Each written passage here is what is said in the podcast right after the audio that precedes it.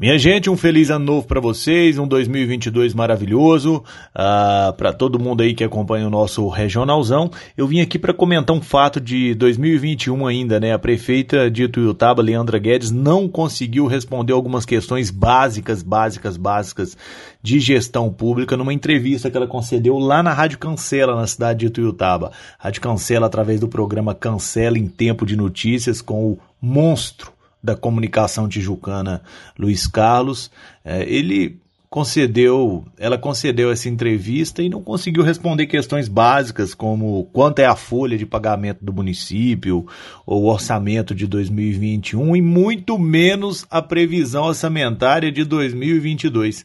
Essa entrevista deu uma repercussão negativa para a prefeita e a gente estava comentando sobre isso.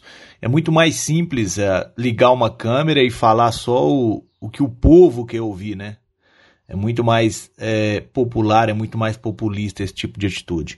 Mas vamos ver, a lua de mel com a prefeita de Tuiutaba parece que está acabando, já foi o primeiro ano e tem questões que não foram resolvidas ainda, questões antigas, né? Estádio municipal parado ainda, né? Uh, não está sendo resolvida essa questão, novos residenciais não está sendo resolvida essas questões, apesar que a própria prefeita de vez em quando faz uma live, fala que está trabalhando, que está acontecendo, mas até o presente momento nem o elevador do Hospital São José que liga ao pronto-socorro não foi resolvido.